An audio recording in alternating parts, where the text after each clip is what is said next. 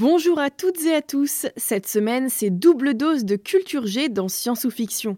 En plus de notre épisode hebdo à retrouver ce jeudi, je vous propose de faire la lumière sur un nouveau mythe avec nos amis du studio Biloba. Leur podcast s'appelle Mystères et légendes et dans ce numéro, vous allez pouvoir découvrir si les loups-garous existent ou pas. Sans plus attendre, je laisse Gabriel Massé du studio Biloba vous donner la réponse. Si cet épisode vous plaît ou si vous voulez rajouter un nouveau podcast à vos écoutes quotidiennes, rendez-vous sur Mystères et légendes et abonnez-vous et laissez-leur un like. On aime vraiment beaucoup ce qu'ils font et promis, on ne sera pas jaloux si vous les écoutez en plus de nos podcasts. Sur ce, bonne écoute Mystères et légendes. Présenté par Gabriel Massé. Ouvrez vos livres, page 394. Les loups-garous? Monsieur, on vient de commencer les strangulos et les pitiponks. On ne devrait pas étudier les bêtes nocturnes maintenant. Silence. Le mot garou est une déformation de garwolf qui vient lui-même du mot saxon werewolf. Wer signifiant homme et wolf loup, littéralement homme-loup. Merci, professeur Rogue, pour cette introduction. Comme Rémus Lupin dans la saga Harry Potter, le loup-garou est un être à mi-chemin entre l'homme et le loup. Homme le jour et loup les nuits de pleine lune. C'est l'une des créatures les plus célèbres de notre culture populaire. On en retrouve dans des films, des séries, des romans, des bandes dessinées et même des jeux de société. Qui n'a jamais joué au loup-garou de tierce-lieu Le jour se lève, le village se réveille. Tout le monde ouvre les yeux, s'il vous plaît.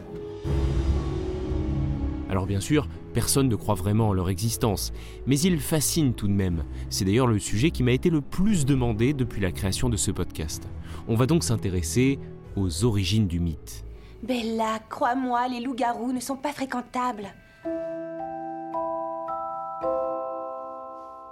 Le loup-garou est aussi appelé lycanthrope, du grec loukos, le loup, et anthropos, l'homme. Et il est assez difficile de savoir quand les légendes sur la lycanthropie ont vraiment commencé. Dans les mythologies anciennes, ce ne sont pas les histoires d'hommes-loups qui manquent. Vous connaissez certainement Platon, c'est l'un des plus grands philosophes antiques, et il parle du phénomène de métamorphose dans son ouvrage La République. Selon lui, puisque l'homme et l'animal partagent des caractéristiques communes, le passage physique de l'âme humaine vers le corps animal est théoriquement possible. Mais il considère cela comme une punition. Dans la mythologie gréco-romaine, les métamorphoses sont légion. Nombreux sont les dieux à se transformer en animaux. On va y revenir dans quelques instants. Déjà, il faut bien avoir en tête que le loup a souvent été un animal mal aimé, considéré comme un nuisible et accusé de cruauté. Au IVe siècle avant notre ère, Aristote écrit Croiser son regard est signe de malheur. Plus tard, dans la religion chrétienne, il représente le mal qui menace les agneaux, l'humanité, dont Dieu est le berger.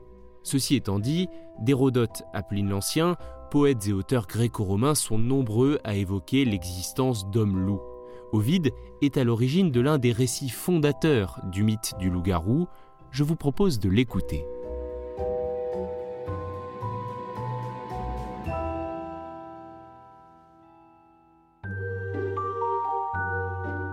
Dans le royaume lointain et verdoyant d'Arcadie, il y avait un roi du nom de Lycaon.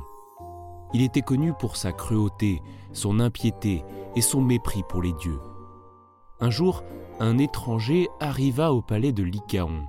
Cet étranger n'était autre que Zeus, le roi des dieux, venu sur terre déguisé en mortel pour vérifier si les rumeurs de l'impertinence des hommes étaient vraies. Il choisit l'Arcadie le royaume de Lycaon comme première étape.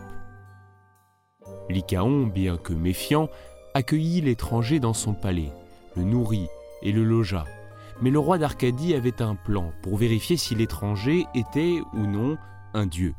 Il décida de lui servir un plat un peu particulier pour le dîner. Il tua un esclave et le fit cuire, pensant que si l'étranger était réellement de nature divine, il reconnaîtrait le plat pour ce qu'il était. Et Zeus le reconnut.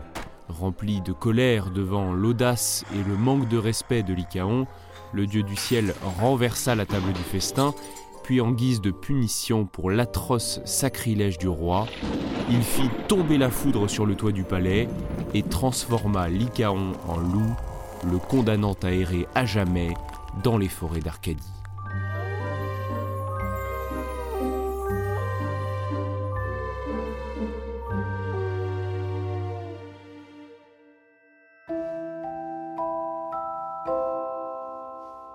Voilà ce que décrit Ovide dans ses métamorphoses. Ses vêtements se changent en poils, ses bras en jambes. Devenu loup, il conserve encore des vestiges de son ancienne forme. Il a toujours le même poil gris, le même air farouche, les mêmes yeux ardents. Il est toujours l'image de la férocité. Mais ce personnage mythique est-il vraiment le premier homme loup? Eh bien non. Le premier serait dans l'une des plus anciennes œuvres que l'on connaisse, l'épopée de Gilgamesh, écrite plus de 2500 ans avant Jésus-Christ. Selon ce récit de la mythologie mésopotamienne, Gilgamesh était un roi féroce qui régnait sur la cité d'Uruk. Il aurait rompu avec l'une de ses prétendantes car elle était accusée de transformer les hommes en loups.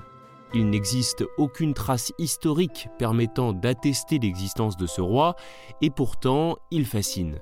Son épopée a été largement relayée, et elle a inspiré, au cours de l'histoire, de nombreux autres récits. Il existe également une ancienne tradition qu'il faut citer, même si elle a sans doute été quelque peu déformée. Il s'agit de celle du peuple Neur, originaire de la rive gauche du Danube, et connu pour pratiquer des cérémonies à la tombée de la nuit, des rituels d'initiation au cours desquels leurs membres devaient, dit-on, se vêtir de peau et de masques de loup. Quand au 5e siècle, l'historien grec Hérodote parle d'une race d'hommes vivant aux abords de la mer Noire, capable de se métamorphoser en loup au moyen de pratiques magiques, il a certainement pris par erreur cette coutume neur pour la métamorphose de tout un peuple. Et son récit a contribué à diffuser le mythe. Les ténèbres s'insinuèrent à nouveau dans la forêt du monde. Une ombre à l'est engendra une rumeur, murmure d'une peur sans nom. D'autres histoires vont suivre, faisant grandir la popularité des loups-garous à travers les siècles, et ce dans toute l'Europe. Chaque pays a son loup-garou. En Écosse, par exemple, son équivalent s'appelle le wolver, et il n'est pas agressif. Il a l'air gentil, mais on a du mal à se concentrer quand il est dans la pièce. Un peu comme le vampire, dont nous avons déjà parlé dans un précédent épisode, le loup-garou vit la nuit et peut être vaincu à l'aide d'un crucifix, d'eau bénite ou d'un poignard en argent. Mais il existe une autre solution pour s'en débarrasser, plutôt que de le tuer, il faut le soigner, soit par un exorcisme, soit par une simple conversion au christianisme. Cela dépend des légendes locales. À partir du Moyen Âge, le mythe prend une autre forme. La surface des forêts s'étend en Europe et la population de loups progresse également. L'animal se rapproche alors des habitations, il ravage les troupeaux, on le dit féroce et porteur de maladies. Il suscite donc la peur, d'autant que la Bible, comme je vous le disais, l'associe au mal, à la cupidité, voire à la jalousie. De nombreux paysans disent avoir été agressés par des loups. D'ailleurs, dans les registres paroissiaux de l'époque, on retrouve de longues listes de femmes et d'enfants qui auraient été ainsi attaqués. Si l'Église ne croit pas en l'existence du loup-garou et l'apparente au paganisme, il faut tout de même trouver une explication à donner aux croyants raconte alors parfois que la transformation de l'homme en loup serait causée par une malédiction divine due à une transgression, un péché ou par une morsure de l'animal lui-même. Au début du XIVe siècle, plusieurs théories de démonologues se propagent. Oui oui, les démonologues ce sont des chasseurs de démons.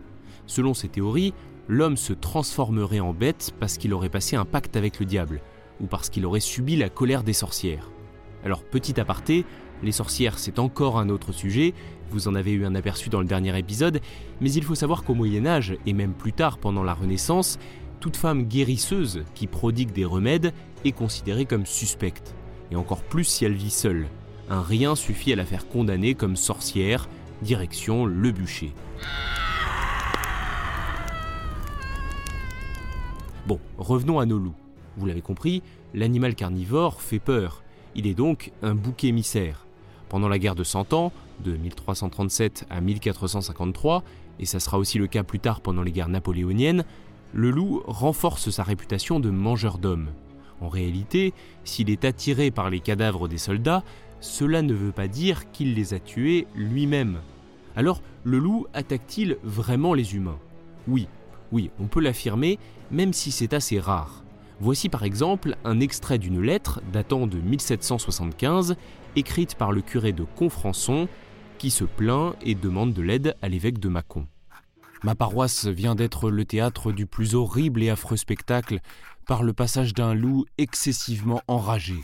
Il a tellement mis en pièces une de mes paroissiennes qu'on a été obligé de ramasser, dans l'espace d'environ 40 pas, tous ces morceaux de chair pour pouvoir lui donner la sépulture ecclésiastique.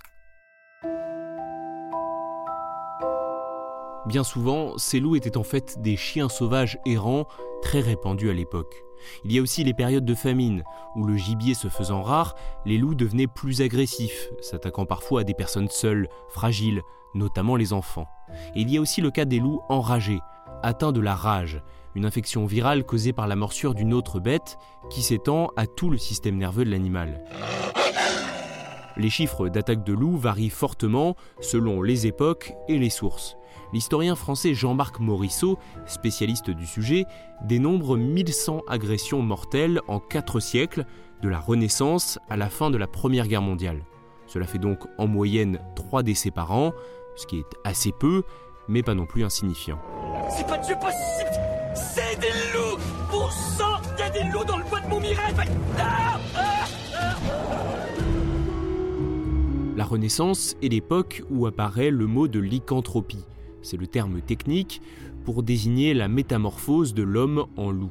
En témoigne un fait divers tristement célèbre, le cas Gilles Garnier dans les années 1570.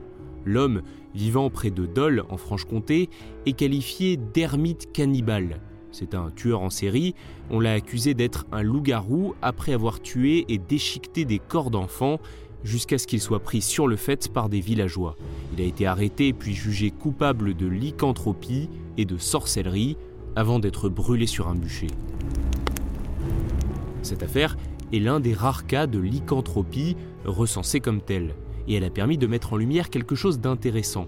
Lorsque des tueurs en série sévissent, d'autant plus quand ils ne sont pas appréhendés, il faut trouver une explication à donner à la population, quitte à l'effrayer encore plus.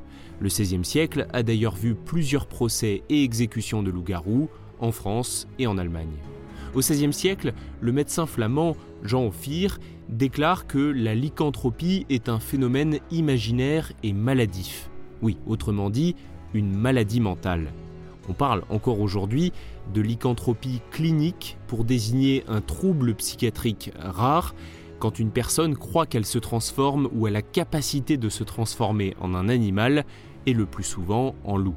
C'est une forme de trouble délirant qui, tout comme d'autres délires, implique des croyances fermement maintenues malgré des preuves claires du contraire. Bonjour, bonjour monsieur, il faudrait prévenir la gendarmerie parce que j'ai rencontré des loups et un ours dans le bois de Montmirail. Ils ont dû s'échapper du cirque à Mars, c'était effarant.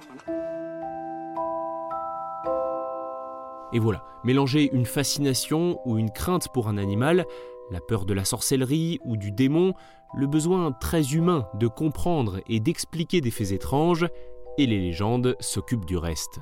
Quant au loup, le vrai, la cohabitation avec l'homme reste difficile. De nos jours, il est encore souvent considéré comme un nuisible, craint par la population. Chassé du territoire français dans les années 1930, il est revenu d'Italie au début des années 1990. Et de nos jours, c'est une espèce protégée et très surveillée par l'Office français de la biodiversité.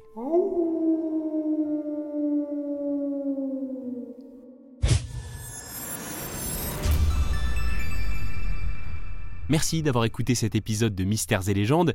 N'hésitez pas à découvrir tous nos autres podcasts sur studiobiloba.fr et on se donne rendez-vous, comme d'habitude, le 13e jour du mois prochain. Ciao